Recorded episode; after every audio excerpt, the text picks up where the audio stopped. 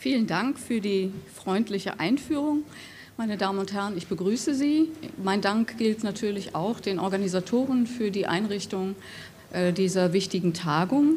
Ich werde in meinem Vortrag über äh, das antisemitische Ressentiment sprechen. Ich werde kurz erläutern, was die Hauptcharakteristika, was konstitutiv ist für Antisemitismus. Ich werde zeigen, dass trotz der Erfahrung der Shoah ähm, kontinuierlich antisemitische Stereotype ähm, in der Mitte der Gesellschaft produziert werden, reaktiviert werden. Ähm, die Frage kam ja gerade schon auf, inwieweit die Mitte der Gesellschaft eine Rolle spielt. Die hat immer eine Rolle gespielt. Antisemitismus oder Judenfeindschaft kam immer aus der gebildeten Mitte, nie von den Rändern. Und es ist auch heute noch so. Und deshalb ist gerade die Mitte der Gesellschaft auch für die Zivilgesellschaft wesentlich ähm, brisanter als die Ränder, wobei ich gar nicht die Gefahr von rechten und linken Rändern marginalisieren will. Dazu komme ich aber noch. Ich fand die äh, Themenwahl der Organisatoren so einschlägig, dass ich die einfach mal für meine Einleitung aufgegriffen habe. Nie wieder, aber mit Ausrufezeichen. Ähm, hier stoßen wir ja auf einen gern geglaubten Satz der Erinnerungskultur in Deutschland. Die hat mit dem Post-Holocaust-Bewusstsein zu tun ähm, und geht von dem Glauben aus, dass Deutschland ein geläutertes Land ist, dass ähm, wir nur noch an den rechten Rändern Antisemitismus haben und ansonsten tatsächlich die Aufklärung viel gebracht hat und wir kein ernsthaftes Problem mehr hätten. Dass dem nicht so ist, zeigen alle Fakten aus der Antisemitismusforschung. Schon wieder, da muss man eben entgegenhalten, noch immer. Denn der Holocaust bedeutete keine wirkliche Zäsur, wie alle Fakten und alle Daten zeigen. Erstens fing die Aufklärung mit 20 Jahren Verspätung an. Bis in die Adenauer-Ära hinein saßen in allen hohen Posten ähm, überzeugte Altnationalsozialisten und die Devise bis ähm, weit in die 60er Jahre war verdrängen, vergeben, vergessen, neu anfangen. Also 20 Jahre vergingen eigentlich, bevor man mit den Auschwitz-Prozessen überhaupt anfing ähm, aufzuklären und niemals weg. In der Tat, es war immer da, auch nach 1945. Wir hatten nie auch nur eine Minute antisemitismusfreie Phasen in der Bundesrepublik Deutschland. Ähm, es ist nur so, dass durch die Sanktionierung des ähm, offenen Antisemitismus und durch den Paragraph der Volksverhetzung, der ja dann auch bald kam, äh, Antisemitismus sich einfach andere Manifestationsformen gesucht hat. Also ich sage immer, Antisemitismus ist ein Chamäleon. Es hat ein ungeheuer großes Adoptionspotenzial, Adaptationspotenzial. Ähm, in dem Sinne, dass es seine ähm, Struktur beibehält, aber seine Farben verändert. Das sieht man im Laufe der Jahrhunderte. Mal waren Juden äh, die Bolschewiken, mal waren sie die Kapitalisten, mal waren sie zu angepasst, mal waren sie zu außen vor. Und heute haben wir eben das Gewand des Israel-Hasses als die dominante Form von Antisemitismus. Da ist sich auch die gesamte Antisemitismusforschung einig, wenn es auch viele Kontroversen gibt, aber da ist sie sich einig. Einige Fakten. Ähm, wie sieht Antisemitismus heute in Deutschland aus? Da sehen wir zum einen, dass wir einen massiven Anstieg haben. Also vertrauen Sie nicht, das haben gerade die Wahlen in Amerika auch gezeigt, nicht zu sehr den Umfragen. Die haben gravierende methodische Mängel. Ähm, wir haben einen, vor allem einen großen Anstieg von Verbalantisemitismus. Also alle Formen von äh, sprachlichen Ausgrenzungen und Diffamierungen. Und äh, gleichzeitig, und das ist interessant, das hängt mit dem Post-Holocaust-Bewusstsein, vor allem in Deutschland äh, zusammen, sehen wir auch eine steigende Tendenz, Judenfeindschaft zu leugnen, sie zu bagatellisieren, sie in die Ränder zu schieben, ähm, wo sie zwar sind, wo sie aber nicht so viel Schaden anrichten wie in der Mitte der Gesellschaft. Der primäre Multiplikator ist mittlerweile ganz klar das Internet. Das zeigt das neueste Forschungsprojekt äh, von mir, das ja auch noch läuft. Aber wir sehen eben auch, wie ich zeigen werde, im öffentlichen Kommunikationsraum bis hin äh, zu Presse, Texten ähm, etc. sehen wir auch die Artikulation von Verbalantisemitismen. Was auf jeden Fall seit ähm, 10, 15 Jahren ganz klar ähm, im Fokus ist, dass ich nenne das Israelisierungssemantik. Wir sehen, dass der Antisemitismus vor allem ein Gesicht hat in der Mitte der Gesellschaft, nämlich die Feindschaft gegen den jüdischen Staat Israel. Wir sprechen hier auch allgemein in der Antisemitismusforschung von Israel bezogener Judenfeindschaft. Das Problem mit dieser ähm, Israelisierungssemantik ist, dass sie mittlerweile so sehr in der Mitte schon etabliert ist, dass eigentlich kaum noch politisch oder zivilgesellschaftlich dagegen vorgegangen wird. Deshalb kann man schon sagen, es besteht die Gefahr, dass über diese Form der Judenfeindschaft Antisemitismus ein Alltagsphänomen wird. Ganz kurz, es wurde gerade erwähnt, wir hätten noch keine legale Definition von Antisemitismus, was natürlich eine Schande ist nach 70 Jahren, das ist klar, das ist eine Randbemerkung. Aber wir haben natürlich sehr, sehr, sehr gute wissenschaftliche Definitionen. Ja, seit 40, 50 Jahren international haben Antisemitismusforscher und Forscherinnen ähm, Bücher und Aufsätze geschrieben und ich stelle Ihnen so die Quintessenz, äh, also meine eigene Definition, aber die speist sich eben aus den Definitionen von ganz hervorragenden Wissenschaftlern aus den ähm, USA, aus Deutschland, aus Israel etc. Zum einen ist Antisemitismus ähm, ja Judenfeindschaft, also es ist die moderne Form der alten Judenfeindschaft, einfach als Rasseantisemitismus im 19. Jahrhundert wurde dieser Terminus ähm, eingeführt. Im Grunde genommen basiert aber der Antisemitismus aufbauend auf den alten Stereotypen, wie ich gleich zeigen werde, die auch sehr präsent im Kommunikationsraum des 21. Jahrhunderts sind. Was wir sehen, ist, dass Antisemitismus eine Differenzkonstruktion ist, eine ganz absolute, rigide Differenzkonstruktion. Ich kann jetzt leider nicht, es wäre ein eigener Vortrag, darauf eingehen, ähm, inwiefern die Spaltung, die Abspaltung von frühem Christentum und Judentum maßgeblich dazu beigetragen hat. Das ist die Basis eigentlich gewesen.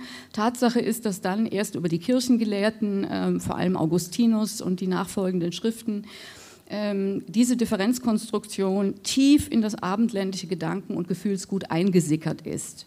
Und äh, das grenzt auch Antisemitismus ganz klar ab von Vorurteilssystemen. Darauf gehe ich gleich noch ein. Das ist eines der Vorurteile gegenüber Antisemitismus. Antisemitismus sei eine gruppenbezogene Menschenfeindlichkeit wie jede andere.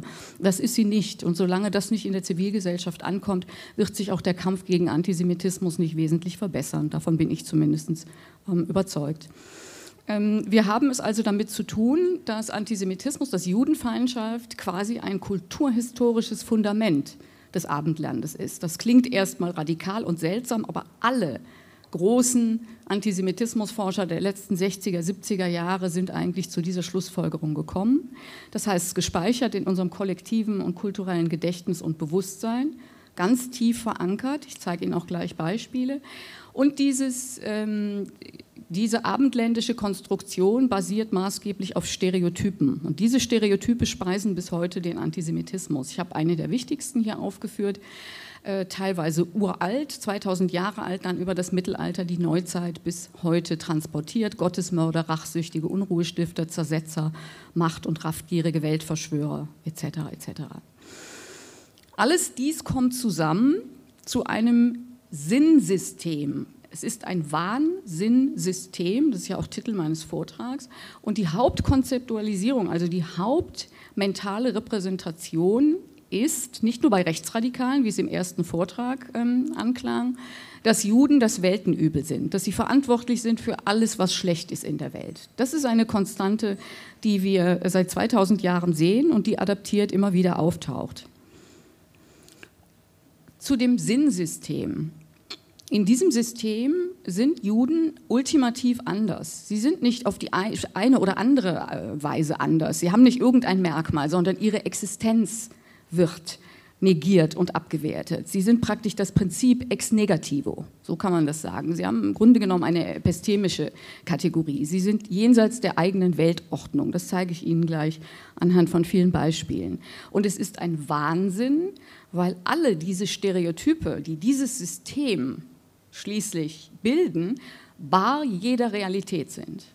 Jedes einzelne antisemitische oder judenfeindliche Stereotyp erweist sich beim Rückblick in die Geschichte als ein bloßes Fantasiekonstrukt. Nehmen wir die Blutkultlegende, die zwischen dem 13. und 15. Jahrhundert für so viel Tod und Elend in den jüdischen Gemeinden beispielsweise geführt hat, wo gesagt wurde, Juden ähm, würden immer wieder kleine christliche Kinder äh, stehlen und würden dann Blutrituale machen. Äh, es gibt nicht einen einzigen historischen Fall, der so etwas belegt. Nicht einen einzigen Fall. Und ich könnte Ihnen jedes andere Stereotyp jetzt nennen, äh, wo wir einfach keine Realität haben. Also das ist auch entscheidender Unterschied zu Vorurteilssystemen. Bei Vorurteilssystemen haben wir nämlich Übergeneralisierung. Es gibt, sagen wir mal, die, die dumme Blondine, ja, und dann wird aus einer Erfahrung mit einer dummen Blondine wird übergeneralisiert und plötzlich sind alle dummen, äh, blonden Frauen dumm. Oder bei den Muslimen auch ein ganz anderes System als bei Antisemitismus, sollte man auch auf keinen Fall gleichsetzen. Das führt auch zu einer äh, Marginalisierung von Antisemitismus und vor allem zu einer Unmöglichkeit, Antisemitismus zu bekämpfen. Es gibt eben bestimmte islamistische Gruppierungen, die Frauen steinigen oder unter die Scharia stellen oder äh, Terroranschläge. Und dann kommt die Übergeneralisierung zum Leidwesen aller Muslime. Alle Muslime sind so. Das ist typisch für Vorurteilssysteme, ist aber nicht typisch für Antisemitismus. Ich zeige Ihnen hier mal so ein ähm, historisches Beispiel, an dem man das sehr deutlich sehen kann. Also diese Derealisierung, bar jeder Realität. Das ist aus der berühmten Schädelschen Weltchronik Original hier irgendwo in München, habe ich mir sagen lassen. Da wird die gesamte Geschichte, äh, die Weltgeschichte niedergeschrieben und da gibt es eben auch diesen Fall. Sie sehen also, die Juden bekommen den Feuertod, den verdienten Feuertod und dann kommt das Stereotyp, also es sind mehrere Stereotype hier in dieser Stelle, wird ihnen der Hostienfrevel vorgeworfen. Das war gerade zwischen dem 13. und 15. Jahrhundert ein beliebtes Stereotyp, so wie die Juden als Gottesmörder den Leib Christi ähm, malträtiert haben, so malträtieren sie jetzt die Hostien. Ostien. Und die gerechte Strafe, so die schädliche Weltchronik, ähm, ist dann eben der Feuertod. Wenn wir Antisemitismus als ein kulturhistorisches Phänomen verstehen wollen, dann müssen wir auch ganz kurz und anschauen, äh, wie diese Konzeptualisierung tatsächlich über die Jahrhunderte ähm, permanent geblieben ist. Und äh, Adorno und Horkheimer haben das ja schon 1944 in ihrer Schrift äh, genau auf den Punkt gebracht, wenn sie sagen, sie verkörpern das absolut Böse, und auf eine ganz äh, bizarre Art und Weise sind sie tatsächlich dann das auserwählte Volk. Und wir müssen uns immer wieder klar machen, dass bis 1945 Judenfeindschaft völlig normal war. Ja, das kam auch erst nicht mit den Nationalsozialisten. Wir hatten über die Jahrhunderte hinweg, vor allem im 19. Jahrhundert, Antisemitenligen. Wir hatten äh, Clubs, die ganz offen sagten, wir sind Antisemiten. Äh, als Mün Hitler hier im äh, Hofbräuhaus 1920 seine berühmte Rede gehalten hat, stundenlang, war der Titel der Rede, warum wir Antisemiten sind. Also das war völlig normal, dass man sich bekannte, dass man ähm, judenfeindlich war. Das wird oft vergessen, dass das 2000 Jahre lang ein völlig normaler Kultur- und Gefühlswert war. Und wir haben vor allem eine Denkkategorie, die wir in unseren Schriften bis heute auch immer wieder finden, in den historischen Schriften, aber auch in den aktuellen Schriften, nämlich diese Phrase, die Juden als die Feinde der Menschheit. Das ist kein Zufall, wenn ich Ihnen gleich zeige, wie oft das im Internet und in den Zuschriften an den Zentralrat. Paulus hat das als erster ähm, nachweislich ähm, festgehalten. Er hat das natürlich nicht als Judenhassbasis gemeint, aber er hat die Phrase benutzt. Über Luther, über Hitler bis heute findet sich das. Und Sie sehen hier gleich ähm, aktuelle Beispiele. Das ist aus einem Internetkorpus, E-Mail- und Internetkorpus der letzten vier Jahre. Und da sehen Sie genau diese Konzeptualisierung. Weltenübel, abgrundtief böses Pack, Abschaum der Erde, Teufel in Menschengestalt, stören den Weltfrieden. Ohne Juden ist die Welt ein besserer Ort. Und dann dieser Transfer heute, Zionismus ist die Wurzel aller Übel in der Welt, Israel ist das Böse in der Welt, Sündenfall, Staatsgründung, Israelis sind die Menschenfeinde. Also das folgt einer langen Tradition. Und ähm, im Sommer war eben auch wieder eine der anti-israelischen Demonstrationen in Berlin. Und dann sieht man ganz offen solche Plakate, die eben dieses alte antisemitische Ressentiment hier ähm, verbreiten. Ich weiß nicht, ob Sie es gut lesen können. Also in der Mitte unter Israel steht Menschenfeind und unter der Ware steht nochmal Menschenfeind. Also da haben Sie genau diese Phrase. Und daneben ist der obligatorische Boykottaufruf. Im öffentlichen Kommunikationsraum ist es aber auch für jedermann einsehbar, zum Beispiel bei Amazon. Es gibt ein verschwörungsfantastisches Buch über die Rothschilds und da steht schon im Klappentext diese Phrase, ähm, gesteuert aus Jerusalem, die wahren Feinde der Menschheit. Also das ist eine lange, lange Tradition, die ungebrochen bis heute zu finden ist. Ähm, ganz kurz, ich lese sie nicht alle vor, weil ich gehört habe, ich habe etwas weniger Zeit als ursprünglich gesagt wurde. Ähm, Sie sehen hier, ähm, das sind alles gebildete Menschen gewesen, alles Akademiker, alles Geistliche mit einer großen humanistischen Bildung. Äh, unsere berühmtesten Philosophen sind darunter, beliebte Schriftsteller, die sich alle auf die eine oder andere Art und Weise extrem hasserfüllt und judenfeindlich ähm, artikuliert haben. Und wenn wir uns dann ähm, das 19. Jahrhundert anschauen, ganz einfach, weil wir da die meisten Texte haben, als zum Beispiel aus dem 13. oder 15. Jahrhundert haben wir ja viel weniger Texte überliefert, dann sieht man im 19. Jahrhundert, dass Judenfeindschaft tatsächlich eben ein, eine Normalität war, dass sie auf allen Ebenen war, gleich ob in der äh, Philosophie, ja, Hegel, sei es die Bäder äh, antisemitischen Schilder, äh, Usedom prahlte damit, dass es judenfrei sei, es gab Postkarten äh, mit äh, antisemitischen Karikaturen, Fichte, der berühmte Idealist, schrieb, man müsste ihnen schon die Köpfe über Nacht abschneiden, damit kein einziger jüdischer Gedanke mehr darin sei. Wagner ist klar, Marr, der den Terminus Antisemitismus geprägt hat, ein Journalist, der mit solchen Übertreibungen, wie sie heute auch kommen, ähm, niederschrieb, äh, die Juden würden die Presse äh, massiv ähm, beeinflussen, es gebe ein Meinungsdiktat. Im 19. Jahrhundert waren die Juden gerade zwei Prozent der Bevölkerung und so stigmatisiert, dass sie mit Sicherheit nirgendwo ähm, äh, ihre Meinung durchsetzen konnten. Fontane, Rabe, Freitag, eigentlich liberale ähm, Schreiber, von Treitschke natürlich, die Juden sind unser Unglück. Wir haben im 19. Jahrhundert nicht ein einziges Parteiprogramm gefunden bei unseren Recherchen, kein einziges, egal ob links oder rechts, das nicht irgendwo so etwas schreibt, wie ähm, Sie hier aus der konservativen Partei Preußen sehen. Die Juden als Juden in jedem europäischen Volke sind ein schweres Unglück. Und dass man also Judentum beiseite drängen muss äh, und das Christentum ähm, stärker machen muss. Äh, die Kinder haben das gelesen bis 1945 in Grimms Märchen. Das berühmteste antisemitische Märchen ist Der Jude im Dorn wo der betrügerische Jude, der nicht mal einen Namen bekommt, also er ist nur anonym erwähnt, am Ende aufgehängt wird und die gerechte Strafe bekommt. Wir finden es in den Spottgesängen von Wilhelm Busch. Wir finden es aber auch beispielsweise, was manchen überraschen wird, bei Rudolf Steiner, der in einer Rede zum Beispiel geschrieben hat, das Judentum sei ein Fehler der Weltgeschichte und die Juden sollten ihr Judentum ganz schnell überwinden und zum Christentum kommen. Also das völlig normal und habitualisiert. Ähm, deshalb wundert es auch überhaupt nicht. Es ist nicht eine Sondererscheinung gewesen, sondern im Grunde genommen nur das Ende einer langen Entwicklung, wenn wir uns die NS-Zeit angucken. Das ist wichtig, dass ich auf dieses Historische eingehe, damit Sie gleich sehen, dass sich nichts verändert hat in Bezug auf Erlösungsglaube und Rechtfertigungsideologie, wenn es um die Zerstörung von Judentum geht. Die berühmtesten Zitate, ohne Erlösung der Judenfrage keine Erlösung der Welt. Oder die berühmte Posener Rede, die Ausrottung des jüdischen Volkes, ein Ruhmesblatt der deutschen Geschichte. Wir hatten das moralische Recht, ja, wir hatten die Pflicht, dieses Volk umzubringen. Und genau solche Äußerungen finden wir heute ungebrochen im Internet, im öffentlichen Kommunikationsraum bezogen auf Israel. Also Judenfeindschaft ist kein normales Vorurteilssystem. Judenfeindschaft ist eine kulturelle Konstante, ob uns das jetzt gefällt oder nicht. Man muss sich einfach kritisch dazu stellen. Das Abendland hatte eben auch eine extreme schwarze Seite und das ist diese schwarze Seite. Und äh, für die Forschung ist eben besonders relevant, dass einerseits bis heute im kollektiven Bewusstsein geistige Repräsentation, das heißt die Stereotype, gespeichert sind und, und das ist ja einer meiner Schwerpunkte, im kommunikativen Gedächtnis haben wir die Sprachgebrauchsmuster, die ungebrochen auch im Alltagsdiskurs auftauchen.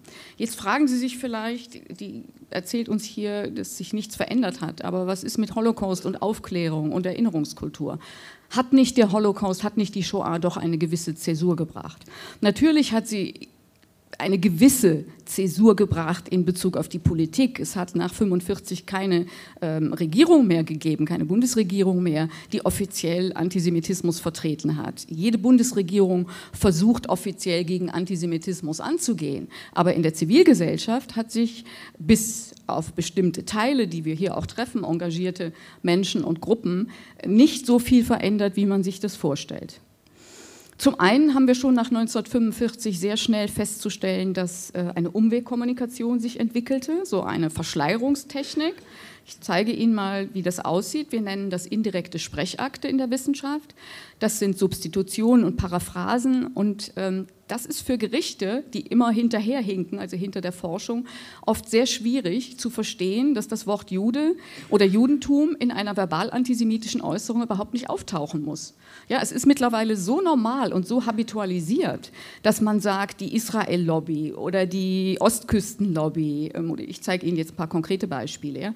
Also statt Juden und Judentum wird gesagt die Zionisten oder Israel oder das internationale Finanztum oder jene einflussreichen Kreise. Oder es werden rhetorische Fragen gestellt. Wer verhindert denn in Deutschland Kritik an Israel?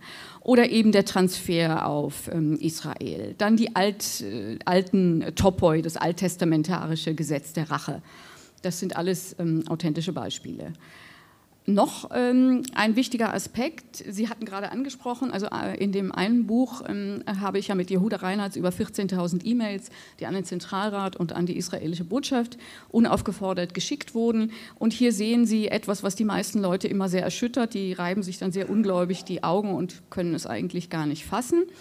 Von diesen 14.000 ähm, E-Mails sehen Sie, ist nur ein kleiner Prozentsatz rechts und rechtsextrem, fast genauso viel links und linksextrem. Und ja, wir haben einen starken linken Antisemitismus, tief verankert in der linken äh, Politik und Ideologie, aber die überwiegende Mehrheit, nämlich 65 Prozent dieser Menschen, die ihren Namen angeben, ihre Adresse, in Stichproben haben wir das überprüft, ob das stimmt, die ihren Beruf angeben, die viel über sich erzählen, ähm, 65 Prozent der verbal antisemitischen E-Mails und Briefe kommen aus der sogenannten Mitte, das heißt äh, gut situierte, ökonomisch nicht an den Rändern sitzende Menschen mit Berufen, mit Ausbildung, Bildung etc. etc.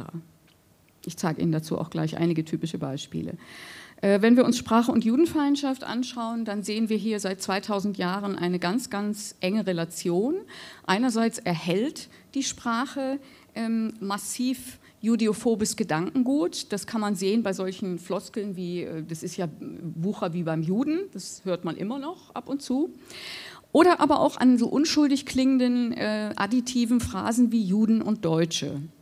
Hier, diese Phrase ist vor allem im 19. Jahrhundert im Rahmen des Rasseantisemitismus, des völkischen Antisemitismus in das kollektive und kommunikative Gedächtnis besonders stark hinein ähm, produziert worden, weil man eben versucht hat, die Juden zu diffamieren, sie seien keine echten Deutschen. Und ähm, hier spiegelt sich also eine Differenzkonstruktion. Ganz normal wäre ja einfach zu sagen, jüdische Deutsche oder deutsche Juden. Nein, Juden und Deutsche. Und jetzt sehen Sie im Kontrast, Sie haben mit Sicherheit noch nie gesehen, gelesen oder gehört Katholiken und Deutsche oder Protestanten und Deutsche. Diese Differenzkonstruktion existiert ganz einfach nicht. Und das ist so ein ganz simples, einfaches, banales Beispiel, an dem man zeigen kann, wie bestimmte habitualisierte Sprachgebrauchsmuster judiophobes Gedankengut auch transportieren, über Jahrhunderte hinweg.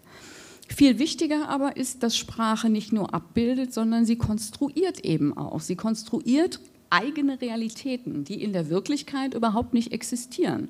Das sehen wir bei den Verschwörungsfantasien. Dazu haben wir ja auch noch eine äh, ganze Arbeitsgruppe. Da will ich gar nicht viel zu sagen.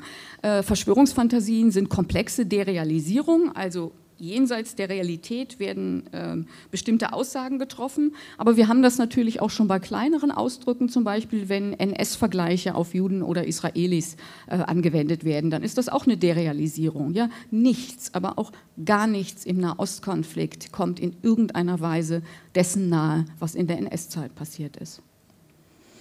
Wie sieht nun eine Stereotypkodierung im 21. Jahrhundert aus? Ich habe einige typische Beispiele vor allem aus der Mitte genommen und wir sehen hier drei Prozesse. Zum einen, dass uralte Stereotype aktiviert werden, dass gleichzeitig aber die Verfasser versuchen, das modern zu adaptieren, indem sie zum Beispiel auch ihren eigenen Antisemitismus leugnen, indem sie es kontextuell einbetten, indem sie kausale Ursachen versuchen zu finden. Und wir sehen die Projektion auf Israel. Das sind drei der Hauptcharakteristika.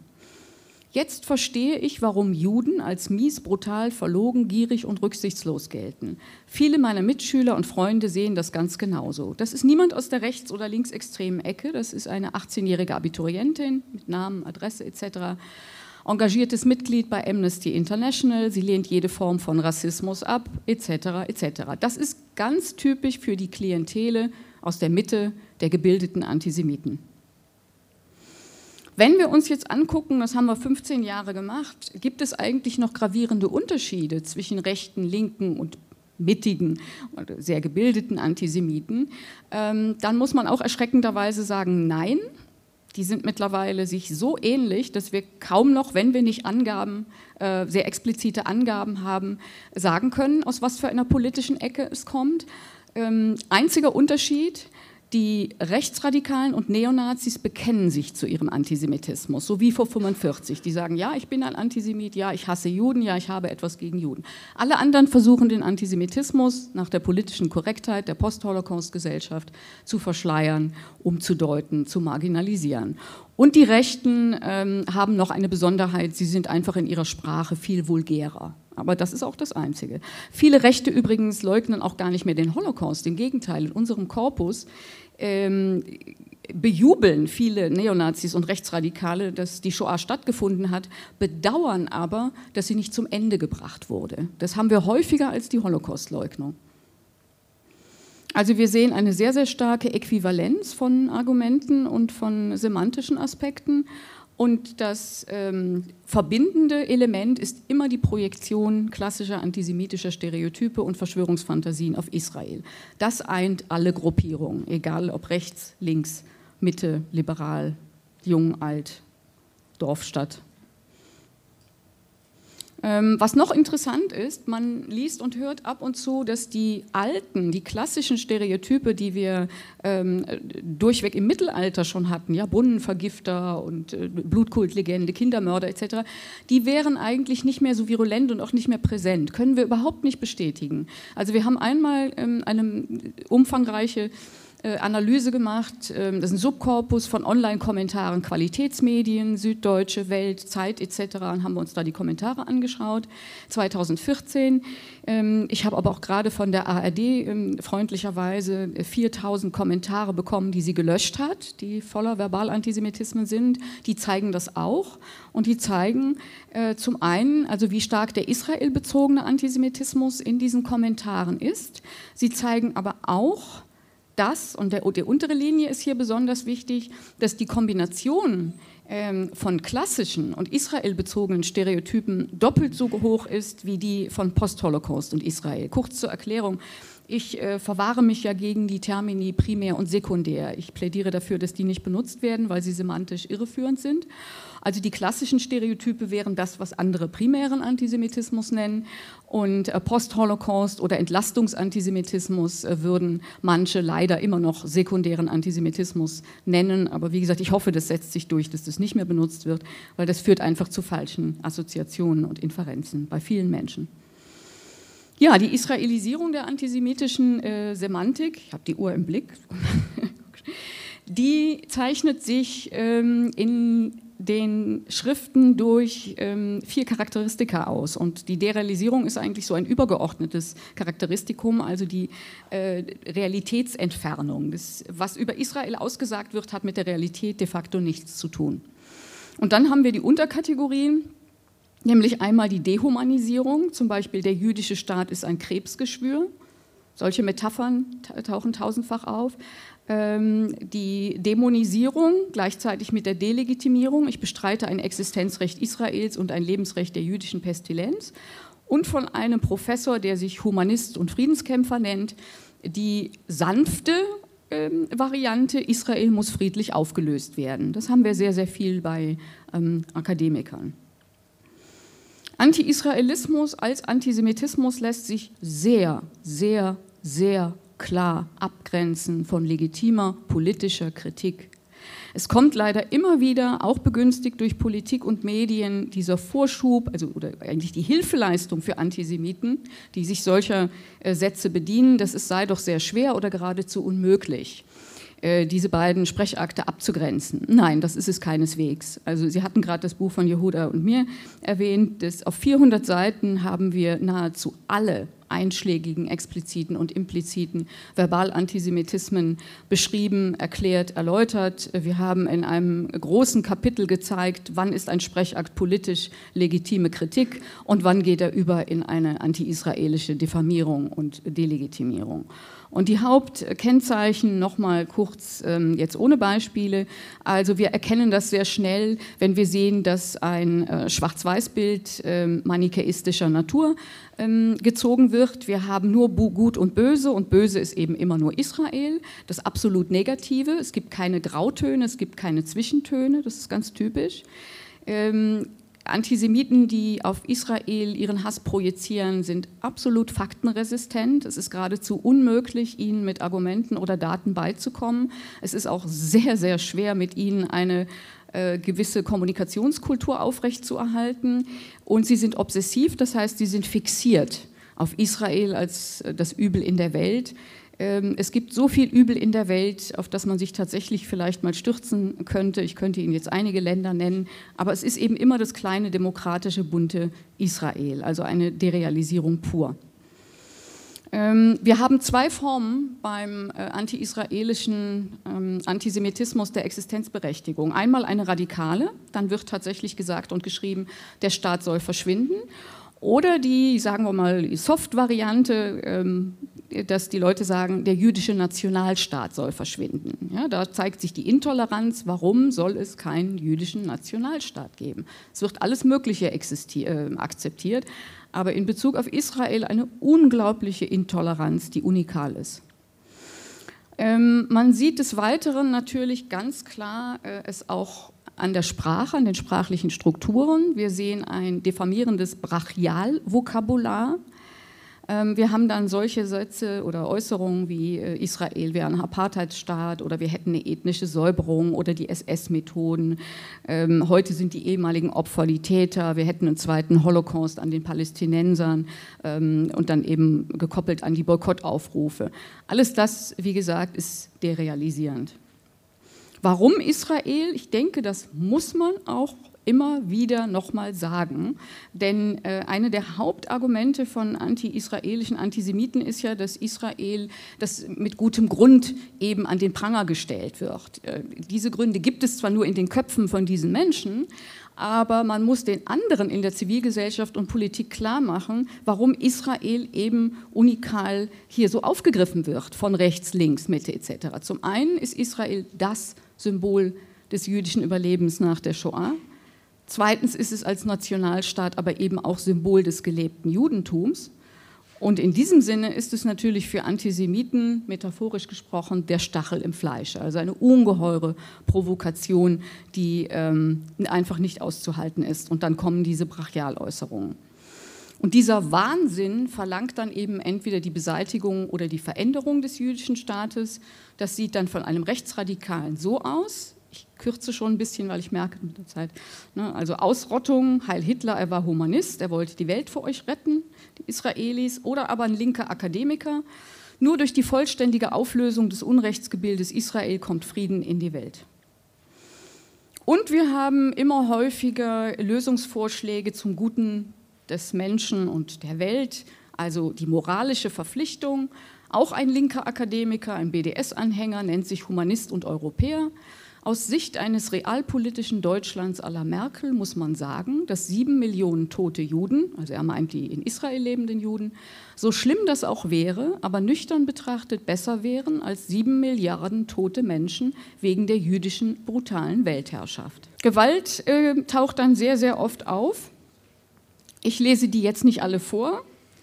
Hoffentlich sterben noch viele Judenkinder, so lernt ihr Täter ähm, eines der häufigsten Gewalt- und Läuterungsmittel ist, ähm, dass der Iran doch die Atombombe werfen möge. Wenn wir uns jetzt den öffentlichen Kommunikationsraum ansehen, dann sehen wir zum einen dort ähm, im Journalismus auch die Projektion von uralten Stereotypen. Bekannt ist Augstein, aber bei der SZ haben wir es auch ab und zu. Und durch eine Analogie kann man sich sehr, sehr schnell klar machen, wie unverhältnismäßig das ist. Stellen Sie sich mal vor, ich würde einen Pressetext loslassen und da würde drinstehen, die GSG 9 folgte dem Gesetz der Rache. Sie würden sich an den Kopf greifen. Ja? Hier greifen sich Menschen auch an den Kopf.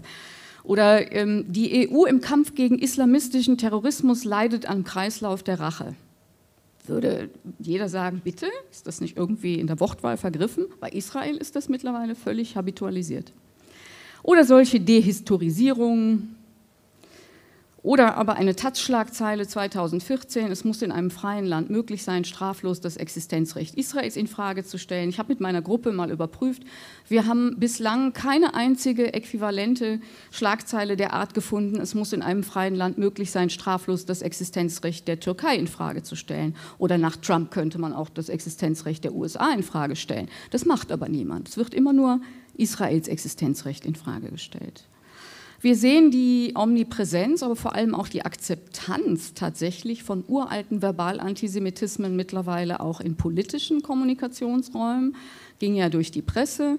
Das uralte Brunnenvergifter-Stereotyp ähm, im EU-Parlament. Und wie das dann aufgegriffen wird, zeigt hier eine E-Mail von einer Schriftstellerin aus dem Deutschen Schriftstellerverband. Es wurde vorhin schon gesagt, Adorno hat gesagt, Antisemitismus ist das Gerücht über die Juden. Und die Dame schreibt, ich habe das selbst nicht recherchiert, ich erhielt die Information aber von einem vertrauenswürdigen Kollegen. Das ist auch sehr weit verbreitet. Also man recherchiert gar nicht mehr selber, man glaubt es einfach. Und dann kommt es eben vor allem bei Kindern und Jugendlichen zu Konvergenzen. Die greifen auf, was sie hören und lesen. Ne? Und dann schreibt dann auf Facebook ein 14-jähriger Schüler, Augstein hat recht, Juden sind voller Rache und Machtlust. Oder das, was sie oben sehen.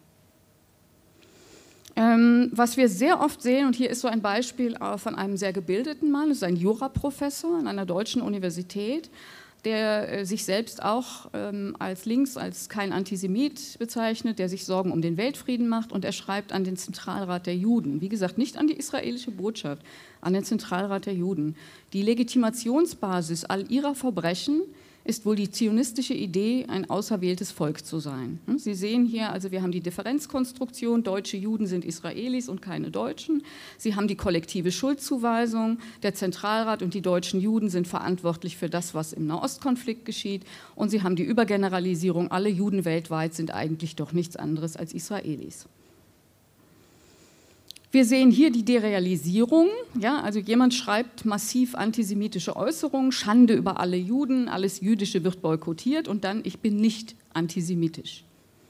Das ist ganz, ganz typisch. Und das ist ein wichtiger Punkt, nämlich wie ähm, gehen die ja zum Teil sehr gebildeten Menschen mit ihrem Wahnsinn eigentlich in der Gesellschaft und auch vor ihrem eigenen Selbstkonzept um. Und da sehen wir eben das Phänomen, was ich am Anfang angesprochen habe. Wir haben eine enorme Form von Antisemitismus, Leugnung und Bagatellisierung. Und dann haben wir im öffentlichen Kommunikationsraum die folgenden Argumente, die mittlerweile ja irgendwie topoi schon sind, weil sie einfach immer vorgebracht werden. Es wäre nur ein angeblicher Antisemitismus, es wären Hysteriker äh, am Ball, es wäre eine übertriebene Panikmache, wir hätten eine Tabuisierung, es gäbe ein Kritiktabu, es gäbe ein Meinungsdiktat in Bezug auf Israel. Und wir sehen hier wiederum diese Faktenabwehr und die Ausblendung von Realität. Ähm, ich habe zwölf Jahre lang mit verschiedenen Forschungsgruppen die Presseberichterstattung und den öffentlichen Diskurs zu Israel untersucht in Stichproben. Es wird kaum ein anderes Land in der Welt so scharf, so offen und so hart kritisiert wie Israel. Also auch hier sehen Sie wieder, die, dass es bar jeder Realität ist. Und Robert Bayer hat eine gerade, also Anfang des Jahres, eine 600 Seiten ähm, Doktorarbeit veröffentlicht bei Lumière, das Medi äh, Israel in den deutschen Medien, wo er das auch nochmal ähm, sehr datenreich zeigt. Wir kommen hier zu einem Punkt, ähm, den kürze ich auch ein bisschen ab, dass gerade die gebildeten äh, Mitte-Antisemiten das immer verankern wollen. Also das ist ihre Pflicht und sie müssen das sagen. Und lange bevor Günter Grass eben sein Pamphlet geschrieben hat, haben die Schreiber an den Zentralrat auch geschrieben, das musste jetzt mal gesagt werden. Das ist auch eine der Floskeln, die wir immer wieder haben. Ähm, die häufigsten Strategien sind, wie gesagt, Leugnung. Ich bin kein Antisemit, aber, und dann werden antisemitische Stereotype produziert. Ganz stark Legitimierung. Ich bin ein Freigeist, ich bin ein kritischer Denker, ich bin ein guter Mensch. Als Christ kann ich kein Antisemit sein und so weiter. Dann immer die Kausalitätszurückführung. Israel provoziert das, wobei man sagen muss, ja, Israel hat einen Konflikt. Das äh, Darüber besteht überhaupt kein äh, Zweifel. Aber jedes andere Land, das wir uns angucken, hat natürlich auch Konflikte. Und selbst wenn Israel einen Bruchteil dessen tun würde, was ihm vorgeworfen wird, wäre das natürlich keine Rechtfertigung für Antisemitismus und Übergeneralisierung auf alle Juden. Das muss man auch ganz klar sagen. Dann immer wieder Umdeutung. Es werden verbal antisemitische Äußerungen produziert. Es wird aber als politische Kritik klassifiziert.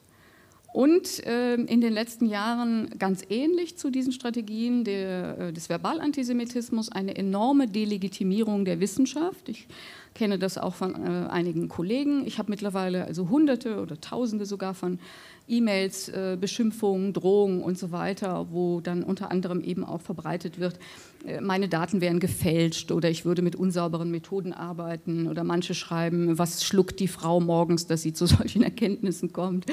Äh, also auf eine sehr persönliche Ebene.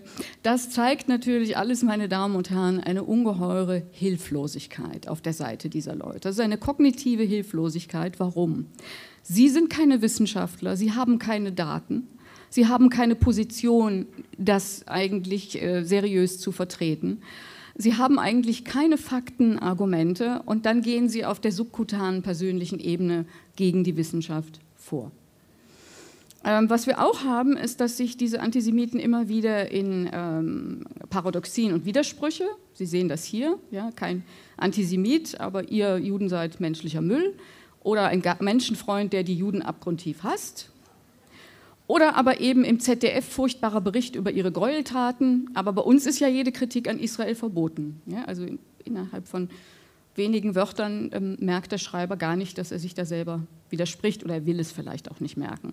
Die sind immer, also es ist X und zugleich nicht X. Eine Münchner Geschichtslehrerin zum Beispiel, ich bin weit davon entfernt, die Selbstmordattentate zu rechtfertigen, aber die Selbstmordattentate sind ja nun mal die verzweifelte Reaktion. Das ist ganz typisch. Und, und hier ist ein berühmtes Beispiel von Horst Mahler, wo Sie mal sehen, also ich habe ja gesagt, es ist ein Wahnsinn und die Antisemiten versuchen, Realität, die ihnen nicht passt, und die nicht in ihr Weltsystem ähm, hineinpasst, durch Adaption, also durch eine Weltmodellanpassung eben äh, anzugleichen. Und hier haben wir also eben dieses prototypische Beispiel von Horst Mahler, der gesagt hat, sie arbeiten bewusst an der Zersetzung der Volksgeister und erstreben die Herrschaft über die Völker. Und jetzt kommt's.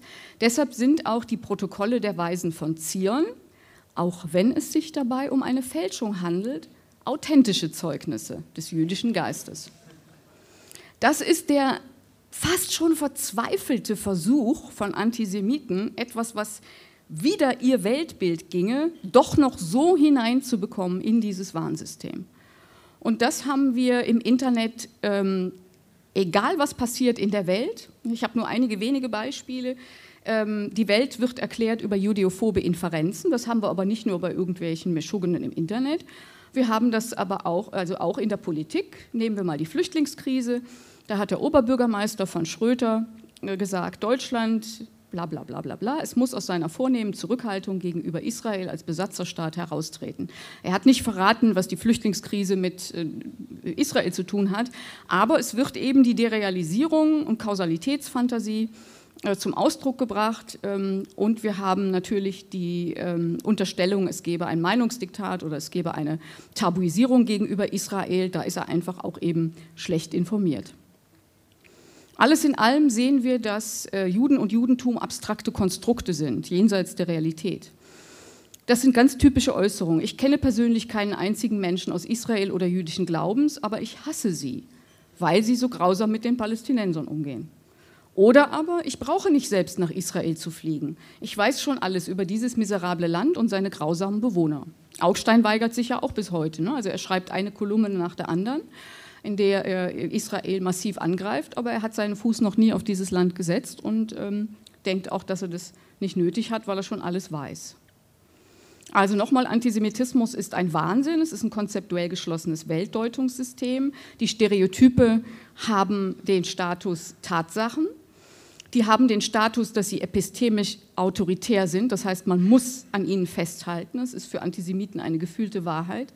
Und deshalb adaptieren sie die ganze Zeit und ähm, wehren sich eben gegen Fakten. Was dazugehört, das ist der letzte Punkt zu ähm, dieser Weltmodellanpassung, ist auf der Konzeptualisierung, Juden sind immer schlecht, die wird eben projiziert ganz massiv auf Israel. Zwei Beispiele dazu.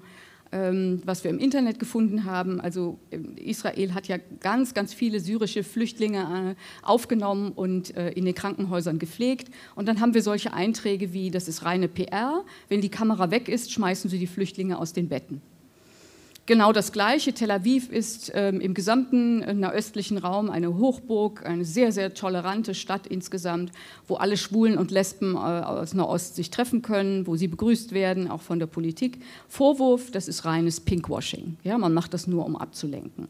Und hier sehen Sie sehr deutlich, also Israel könnte machen, was es wollte. Wenn es jetzt käme und würde sagen, wir öffnen die Grenze, würde ein überzeugter Israel hassender Antisemit sagen, die wollen jetzt nur ganz viele erschießen. Äh, würde Israel sagen, wir geben jetzt mal kostenlos Butterwecken an die und die aus, würden überzeugte Antisemiten sagen, vorsichtig, die sind vergiftet. Also das ist ganz typisch. Egal, was Israel tut, in der Weltsicht von Antisemiten ist es immer per se schlecht. Ich komme zum Fazit. Wir haben eine sehr, sehr starke empirische Evidenz, dass der israelbezogene Judenhass ähm, Alltagsphänomen fast schon ist. Wir haben gleichzeitig die Abwehr, die Tendenz der Bagatellisierung. Wir haben aber auch eben, was ganz, ganz schlimm ist für die Zivilgesellschaft und die Politik und die Aufklärung, einen Doppelstandard und eine Zweierlei-Bewertung. Nach wie vor wenden sich die meisten Menschen äh, mit Abscheu ähm, davon, wenn Rechtsradikale also mit ihren Sprüchen kommen. Wenn aber linke Antisemiten oder gebildete Antisemiten oder Journalisten die antisemitische Stereotype in ihren Texten einbauen, ähm, dann haben wir eine andere Bewertung, dann sagt man, ja, das ist doch eigentlich mehr Kritik oder das kann man nicht so abgrenzen. Und solange das besteht, diese Haltung, werden wir auch Antisemitismus nicht vehement bekämpfen können. Und zu diesen Formen von Antisemitismus haben wir eben auch mittlerweile kaum eine Form der Skandalisierung. Und dadurch natürlich die Gefahr, dass sich das Ganze immer weiter normalisiert und wir irgendwann ähm, wesentlich höhere Prozentzahlen von Antisemitismus haben, als wir ohnehin schon haben. Ich, wir können jetzt so vorgehen. Ich habe noch etwas, warum noch immer und immer mehr, so ein paar Vorschläge, was könnte man eigentlich machen. Das kann ich aber auch zurückstellen ähm, und erstmal fragen, wie Sie möchten. Okay, gut. Also, was steht aus empirischer und theoretischer Antisemitismusforschung eigentlich der Aufklärungsarbeit am meisten im Weg? Warum müssen wir immer wieder frustriert und traurig und entsetzt feststellen, warum ist der Antisemitismus trotz der Shoah-Erfahrung, trotz Auschwitz noch immer da und nimmt sogar wieder zu? Und da müssen wir eben einfach ein bisschen aufräumen.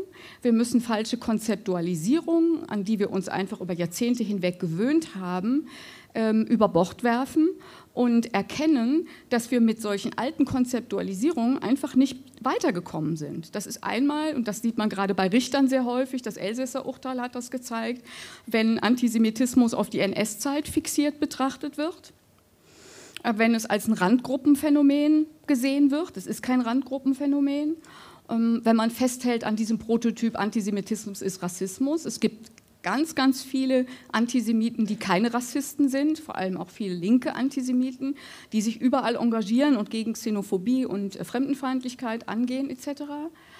Ähm, und wir dürfen, ähm, müssen eigentlich auch abrücken, dass, auch wenn es schwerfällt, dass Antisemitismus ein Vorurteilssystem unter vielen sei. Das ist es nicht. Ich könnte jetzt noch einen ganzen Vortrag darüber halten. Ähm, ich hoffe aber, dass ich am Anfang vielleicht mit einigen Argumenten das schon versucht, äh, also das schon klar machen konnte. Es ist kein Minoritätenproblem und es sollte deshalb eigentlich auch nicht, das widerspricht nicht, dass man das miteinander vergleicht, aber es sollte nicht subsumiert werden unter Vorurteilssysteme oder gruppenbezogene Menschenfeindlichkeit. Das hat uns in den letzten Jahrzehnten, wie wir jetzt alle sehen, nicht so sehr weit gebracht.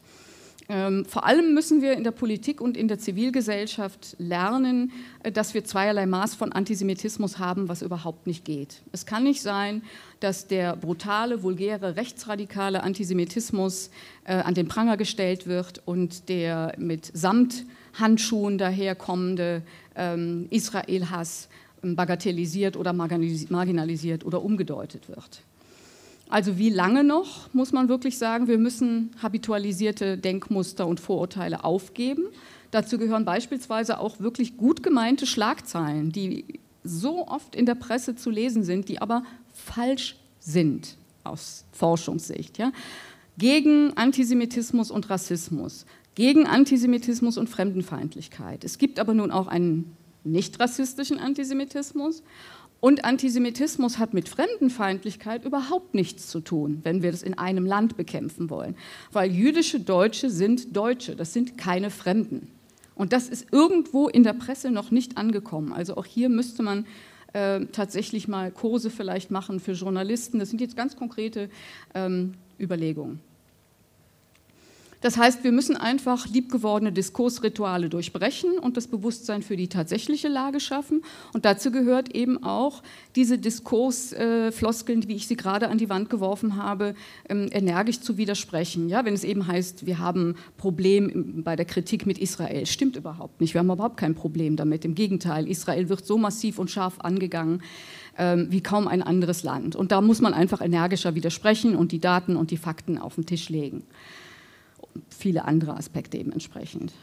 Und was natürlich aus meiner Sicht äh, ein besonders wichtiger Punkt ist, da ich ja Forscherin und Wissenschaftlerin bin, man sollte eben auch mehr dazu übergehen, sei es jetzt die NGOs, sei es die Politik. Also wir hatten ja jetzt im März auch erfreulicherweise die äh, Bundestagskonferenz, wo tatsächlich dann, wenn auch nur zwei, also ein äh, Amerikaner und ich für Deutschland eingeladen wurden, dass ähm, wir die wissenschaftlichen Erkenntnisse mehr in die Gesellschaft, in die Medien und in die Politik tragen. Denn sonst haben wir tatsächlich immer wieder solche falschen Schlagzeilen wie der Antisemitismus hat die Mitte erreicht. Das ist historisch betrachtet total plemplem, mal salopp ausgedrückt. Ja? Der Antisemitismus war immer in der Mitte und er hat diese Mitte auch nie verlassen. Trotzdem, er hat sie erreicht. Oder eben, was ich gerade gesagt habe, äh, zu Fremdenfeindlichkeit. Und ein ganz wichtiger Punkt, es heißt ja immer, es sei eben ach so schwierig, ähm, Kritik, äh, politische Kritik an Israel abzugrenzen von anti-israelischen Antisemitismus. Und wie gesagt, nein, das ist möglich und ähm, es ist dann schon sehr ärgerlich und bedrückend, wenn man immer wieder ähm, Journalisten begegnet, die einem das Mikrofon unter die Nase halten und sagen, Könnten Sie vielleicht mal ähm, etwas dazu sagen, warum es so schwer oder unmöglich ist, diese beiden Formen voneinander abzugrenzen? Und dann muss ich richtig so tief Luft erstmal holen und sage, ja, wenn Sie sich ein bisschen besser informiert hätten, dann wüssten Sie, dass das sehr wohl möglich ist. Ich danke Ihnen für Ihre Aufmerksamkeit.